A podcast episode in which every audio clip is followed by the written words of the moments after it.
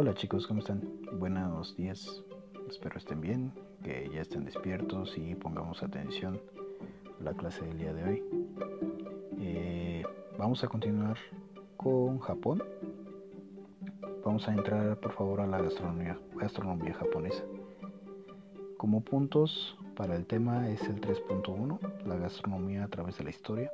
3.2 ingredientes básicos de la cocina japonesa, 3.3 métodos culinarios, 3.4 principales ingredientes y especias y te vamos a terminar con 3.5 geografía de Japón. Muy bien, lo mismo que las semanas pasadas. Descarguen el podcast, las diapositivas, hagan su resumen, me lo mandan, por favor, y hagan el reto Kahoot. Esto nos va a servir, por favor, para eh, ya saben, reafirmar conocimientos. Trataré de hacer las preguntas un poco más sencillas y también les daré un poquito más de tiempo. Esto con la finalidad de que puedan pensar un poquito más la respuesta.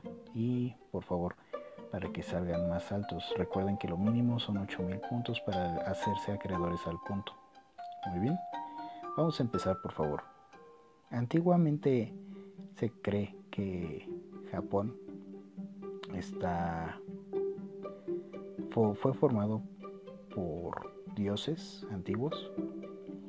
Estos dioses antiguos crearon a otros dos, uno llamado Izanami y otro Izanagi. Izanami fue la mujer e Izanagi fue el hombre. Se cree que estos, estos dos dioses con una lanza perlada tocaban la superficie de la tierra y esta lanza al tocar la superficie del mar eh, creaban, crearon las islas de Japón. Estos dos dioses estaban en tregua o en una muy buena relación con los mortales. Ellos dotaban de alimentos básicos como arroz a los pobladores y los habitantes daban sacrificios, perdón, en su nombre.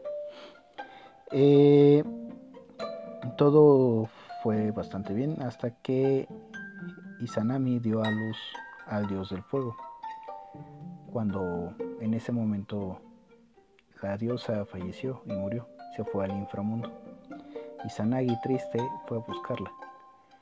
Fue a buscarla porque no podía vivir sin ella. Al llegar al inframundo pudo ver a lo lejos una silueta muy parecida a ella no podía verla porque en el inframundo se rodeó de sombras y de entes o seres malignos. En ese momento reconoció a su esposa y le pedía que volviera a la vida. Al principio Izanami se rehusó y quería quedarse, quería quedarse en el inframundo porque era el lugar que le correspondía. Tanta fue la insistencia de su esposo Izanagi que aceptó. Momentos antes de partir, Izanagi prendió un objeto. Se dice que fue un peine, algunos dicen que fue un trapo. Lo prendió y con esta sencilla flama vio el rostro de su esposa. Al ver el rostro de su esposa, Izanagi mm, no la reconoció, pues pensó que iba a tener el rostro con el cual había muerto. Lo que se topó fue un cuerpo decadente y en putrefacción, por lo cual Izanagi salió corriendo, empezó a huir del inframundo. Su esposa Izanami, eh, en un movimiento de ira, lo persiguió por todo el inframundo. Izanagi consiguió escapar del inframundo y cerró la puerta con, con una piedra. Su esposa, al no alcanzarlo, le pidió que lo dejara salir y si no la dejaba salir iba a matar a mil hombres cada vez que, cada día, que no la dejara salir. Por otra parte, Izanami, al escuchar esto, su respuesta también fue amenazante. Por cada mil hombres que tú mates, yo le daré vida a otros mil hombres. Y es como surge este esta danza de vida y muerte en los habitantes. Esto es supuestamente en la mitología de Japón. Durante esta etapa, Izanagi estaba triste pensando en lo que había hecho y en la tristeza de, de no poder haber recuperado a su esposa. Durante este tiempo, en esos momentos de pues de autovaloración y de análisis surgieron de él mismo otros tres dioses. Uno llamado Amaterasu, el segundo Sukuyomi y el tercero Susano. Amaterasu surgió del ojo izquierdo, Sukuyomi del ojo derecho, Susano de la nariz. El problema es que de estos tres dioses, Susano fue el único que empezó a, tener ansias de poder y empezó a, a cuestionar la decisión de su padre. Izanagi, Izanagi dio a Maderasu el sol y la luz. A Sukuyomi le dio la luna y la oscuridad, mientras a Susano le dio el viento y los océanos. Susano se creía más poderoso que los otros dios dioses y pensaba que él debería ser el gobernador absoluto. Por lo tanto, retó a Maderazo. Esto lo voy a citar un poco más adelante. Durante este tiempo, vamos a la siguiente diapositiva, chicos. Susano se enamoró perdidamente de una doncella. El problema fue que esta doncella estaba planeada para un sacrificio. Sacrificio para algo, para un dragón de siete cabezas que se llamaba Yamata no Orochi. Es el que pueden ver del lado izquierdo en su diapositiva. Susano habla con el rey y padre de esta doncella. Promete salvarla del sacrificio a Yamata no Orochi a cambio de su mano. El rey acepta.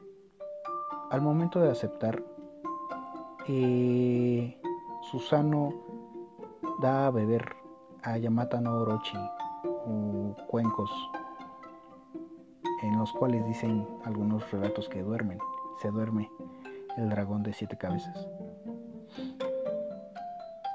Este momento lo aprovechó y empezó a degollar a, cada uno de los cuellos de la serpiente, de los dragones, perdón, de los dragones de siete cabezas. Cuando empezó a matar al dragón, surgieron tres mm, tesoros imperiales de Japón. De hecho, son los que están del lado derecho. El primero fue la espada Kusanagi. La obtuvo de una de las colas del dragón. Esta espada fue un regalo del dios Susano. El segundo tesoro fue el Magatama.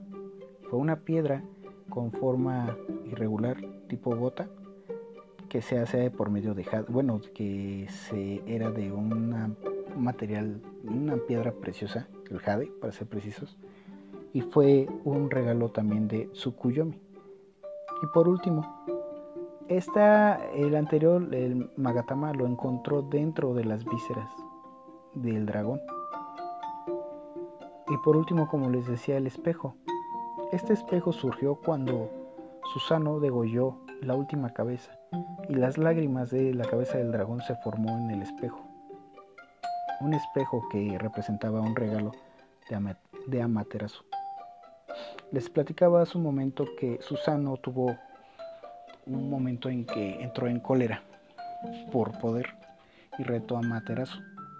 Amaterasu eh, intentó controlar a su hermano, lo que ocasionaba que lo que intentaba provocar Susano contra Materasu era matando personas, eh, eh, quemando cosechas, incluso se, decía, se dice eh, en las leyendas que aventaba estiércol en sus palacios de adoración. Entonces, Amaterasu cansada se esconde dentro de una cueva. Cuando se esconde dentro de una cueva, empiezan a surgir la, a la ausencia de luz empiezan a surgir demonios, pestes y sentimientos malignos dentro de los habitantes. Por ende, los espíritus del bosque planean volverla a sacar por medio de una actividad, una tipo reunión de una nueva diosa, pensando ella que era su sustitución. Al momento de que sale, por la curiosidad, estos espíritus cierran la puerta y explican, le explican a Materasu que no puede esconderse, que así como hay una luz y una oscuridad, que la luz es muy benéfica, que todo tiene que ser un equilibrio y que su existencia debe de ser perpetua, que nunca debe de volverse a esconder, porque la vida debe de tener un cierto equilibrio. Muy bien, recuerden que esto lo que les comento está en base a pues a leyendas antiguas de Japón. Muy bien, vamos a la siguiente diapositiva. Dinastías y eras. Lo que ustedes van a ver en la diapositiva va a ser el logo o el icono de la familia imperial japonesa. Las dinastías de Japón han existido por mucho tiempo. Mm, se dividen en tres, dinastía temprana, media y tardía. Pero las dinastías han sido las familias que siguen actualmente, pero poco a poco han perdido importancia. ¿Por qué? Eh, antiguamente se creía que la familia imperial japonesa estaba directamente seleccionada por Amaterasu. Pero obviamente esto empezó a perder como que validez entre los habitantes y como que poco a poco le empezaron a ignorar este hecho.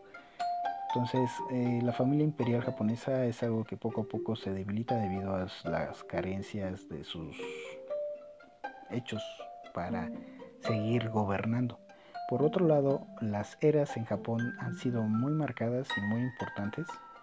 Hay una que debemos destacar muchísimo, ahorita les voy a explicar por qué, la era Meiji.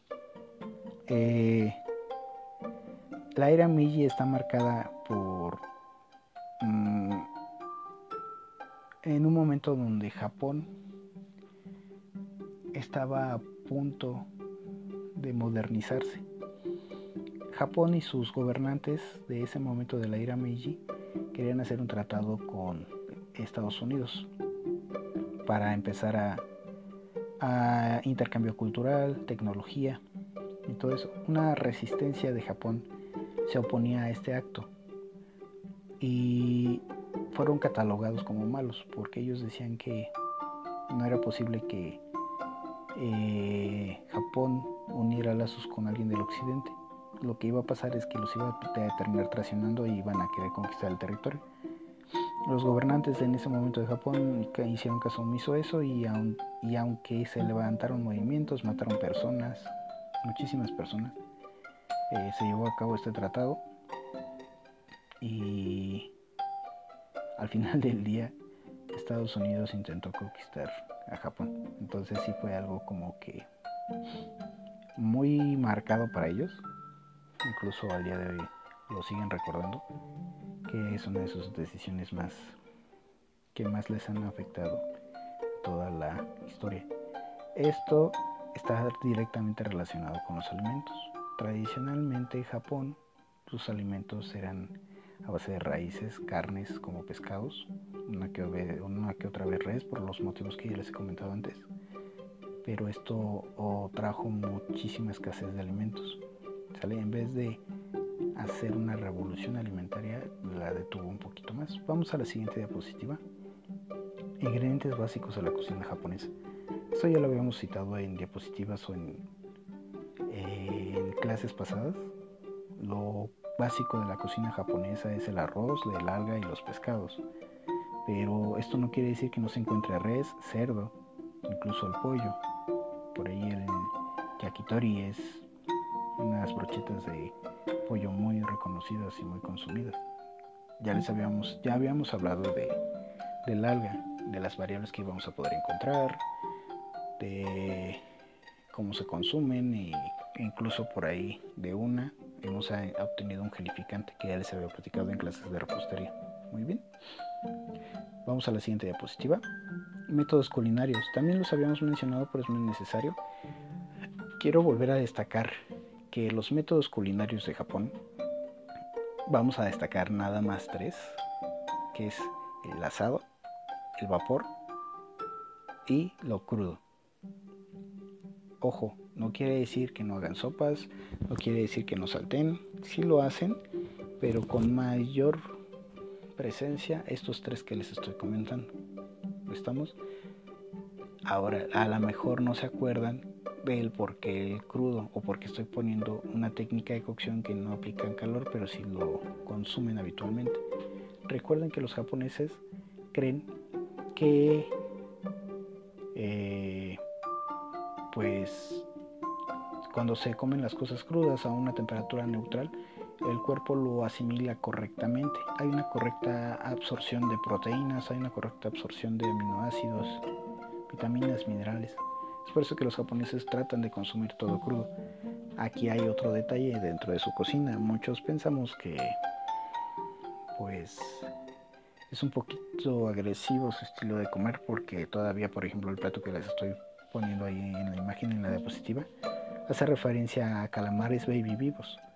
Estos al entrar en contacto con ciertos ingredientes como la salsa de soya tienen una reacción alérgica, es como un tipo de irritante o ácido para su piel, entonces lo que ocasiona es que pues este tipo de productos tenga una reacción, como si se estuvieran moviendo, si ustedes les aventaran ácido, algo muy parecido.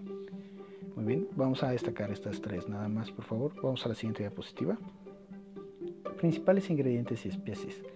Los principales ingredientes y especies eh, ya los hemos mencionado también. El espacio yo lo voy a ocupar para hablar de los platillos más representativos de Japón. Ojo, los más representativos. Y creo que no me equivoco al comentar que un platillo típico de Japón, lo inmediatamente todos pensamos en lo que es el sushi. Para empezar me gustaría aclarar qué es el sushi. La palabra sushi hace referencia a una técnica de conservación. Está mal empleado lo que aquí en el occidente pensamos que es sushi.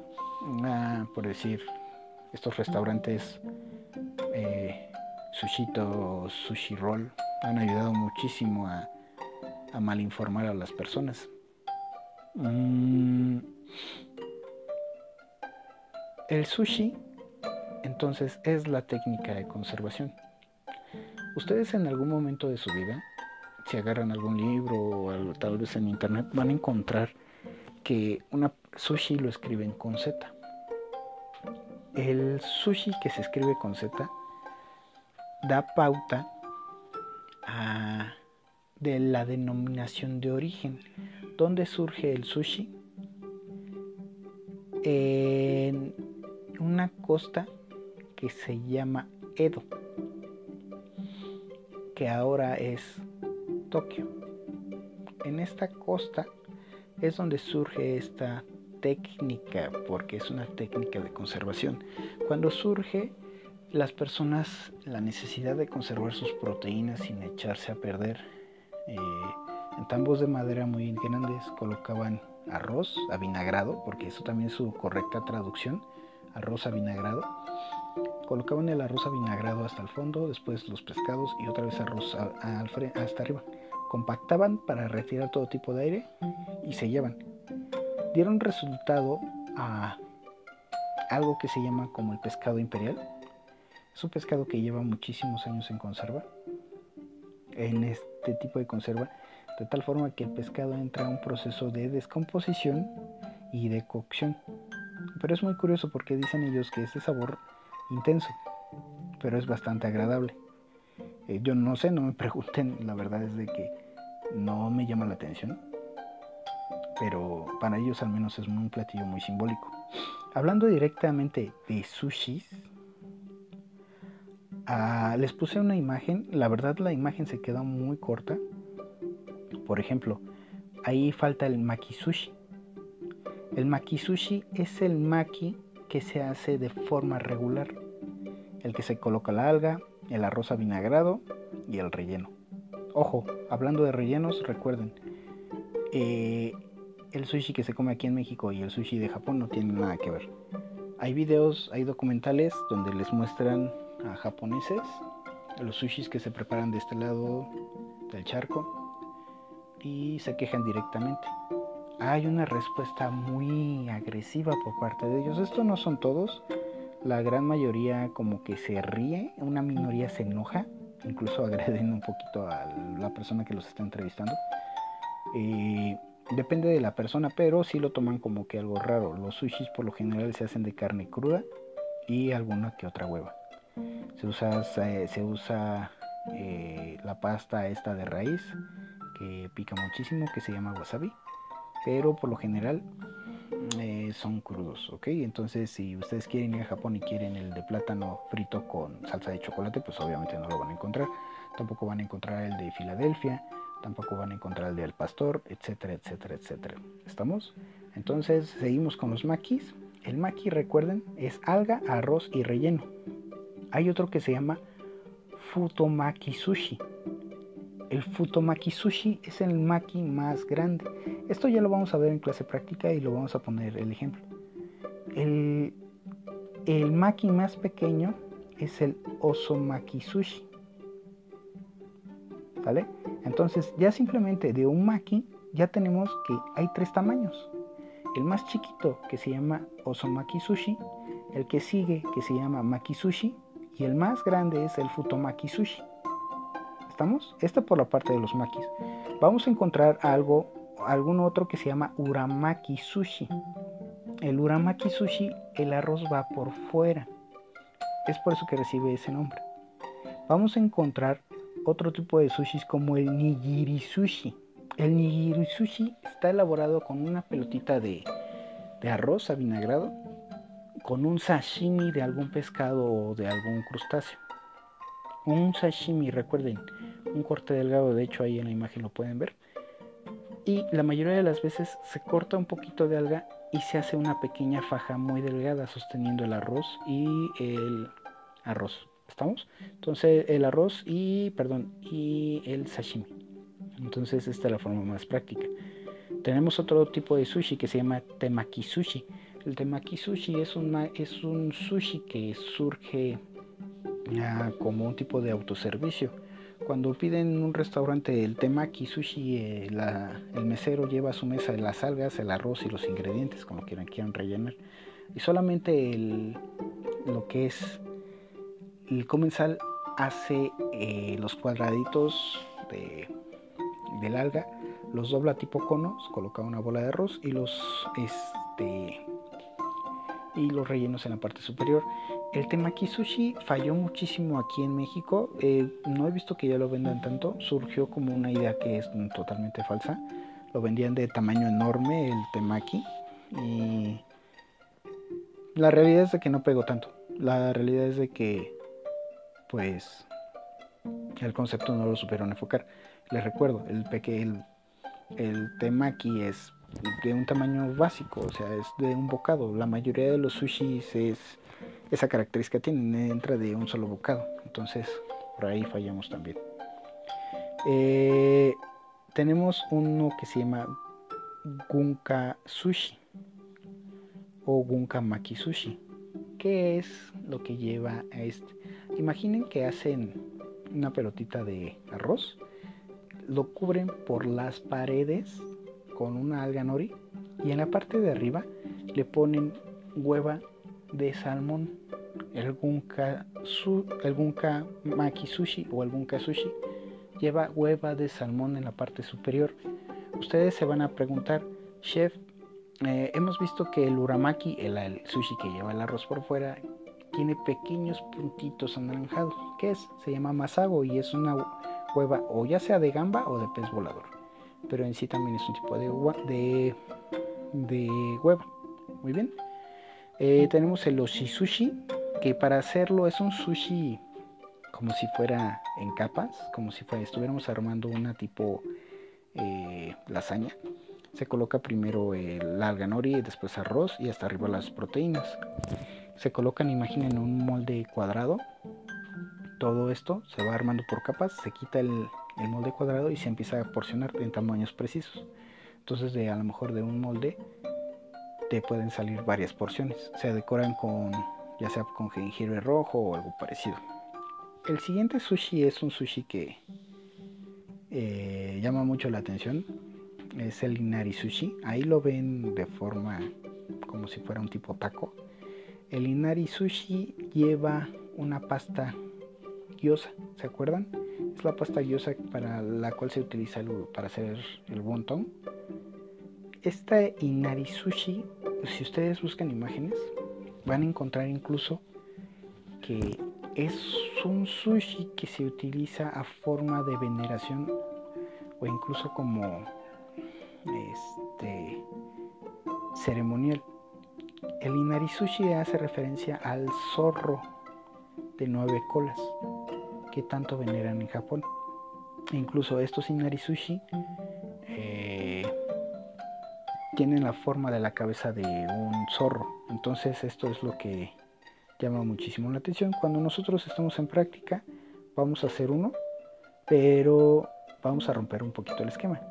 Vamos a hacer este uno relleno de arroz avinagrado, queso Filadelfia y chocolate.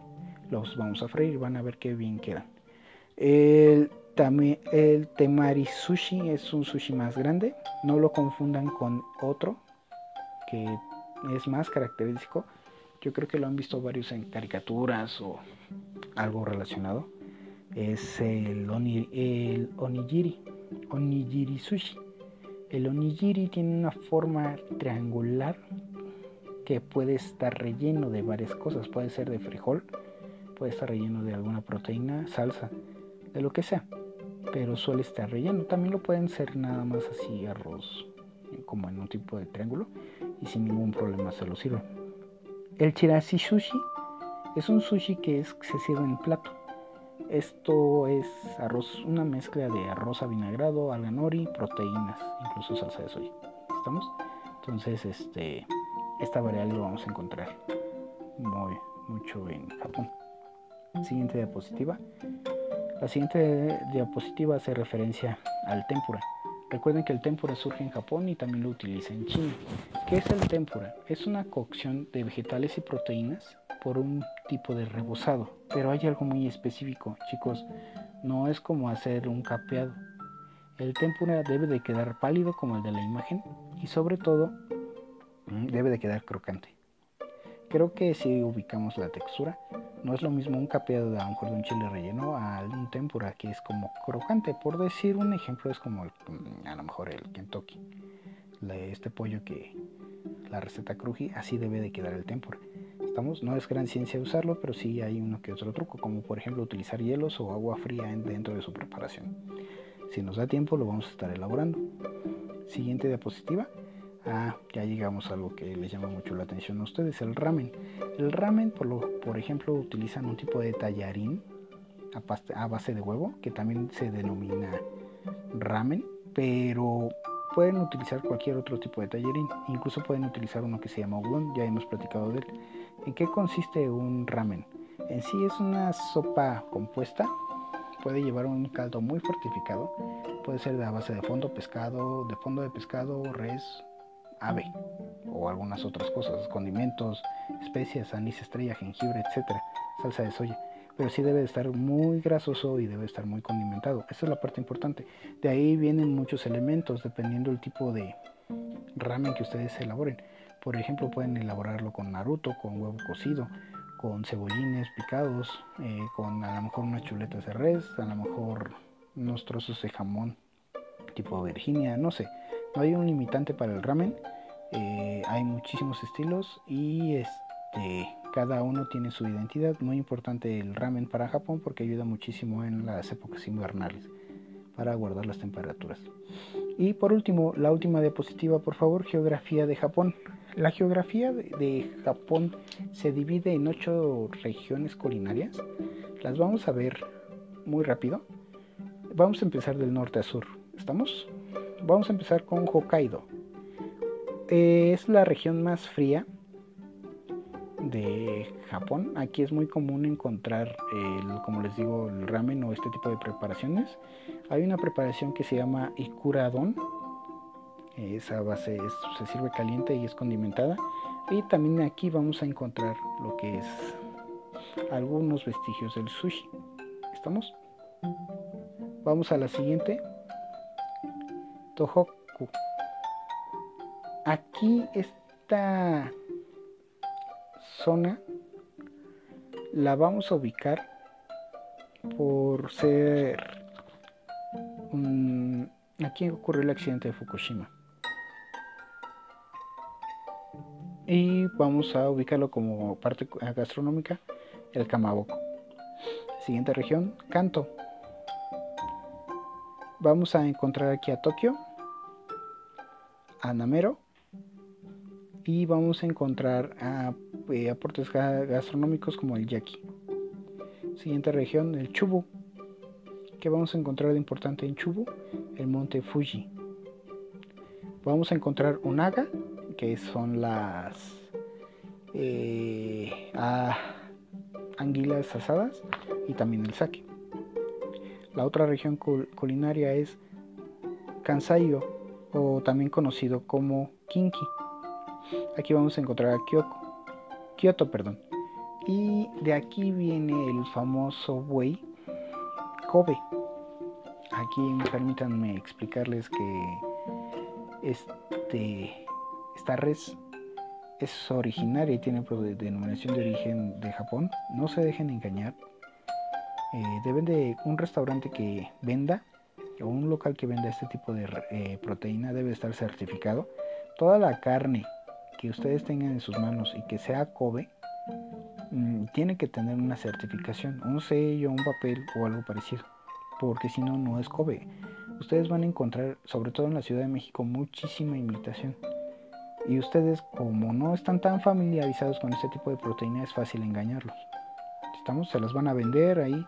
Por ahí creo que venden en City Market eh, una imitación de carne Kobe, pero la verdad es de que no lo es y sobre todo que pues los precios son demasiado altos por la calidad de carne que, que les están dando. Entonces tengan precaución con este tipo de proteínas. Eh, Shugoku. Vamos a encontrar algo muy importante en Shugoku, aquí fue lo de la bomba atómica. Y vamos a encontrar también como aporte culinario el fugu, este pescado o el pez lobo, que tanto nos hace renombre, que hay que aprenderlo a preparar porque si no podemos matar a alguien debido a la glándula que contiene el veneno, lo podemos esparcir por toda la proteína. ¿Sale? Siguiente región, Shikoku. ¿Qué vamos a encontrar en Shikoku? Vamos a encontrar el castillo de Matsuyama es algo muy remembrante y muy importante al menos de, de lo que es esta región. Vamos a la siguiente. Kyushu. Aquí en Kyushu vamos a encontrar una zona importante, una zona botánica y también como reserva natural, incluso de esta región culinaria, Kyushu. Eh, los directores y el arte conceptual de lo que fue la película de la princesa este eh, la princesa Mononoke me parece que se llama eh, tomaron de referencia este, esta región debido a la gran cantidad de árboles que llevan mil años en la zona y por la gran cantidad de flores. Entonces es importante mencionar. Y por la parte eh, culinaria vamos a encontrar algo que se llama el sarudon. ¿Sale? Chicos, vamos a terminar con esta sesión de, de lo que fue Japón. Espero su resumen, espero que eh, me haya explicado bien en los temas. Como lo sintieron fue un poco más rápido a lo mejor le tomé un poquito más importancia a la historia mitológica de Japón, pero creo que es importante que la sepamos, al menos en verdad es una embarrada de lo que es la mitología de Japón, es muy muy extensa. Surgen dioses de dioses de dioses y luego de mezclas y luego de iras y luego de blasfemas, no sé, es muy extensa, es muy interesante, pero sí es demasiado eh, extensa. Entonces yo no quiero ah, desviarme de lo que realmente es nuestro tema importante, que es la gastronomía. Muy bien, entonces eh, chicos hagan su resumen, lo espero, por favor me lo mandan, recuérdense que es para hoy, su reto Kahoot también es para hoy y cualquier duda me lo indican por favor. Muchas gracias chicos y que tengan bonito día.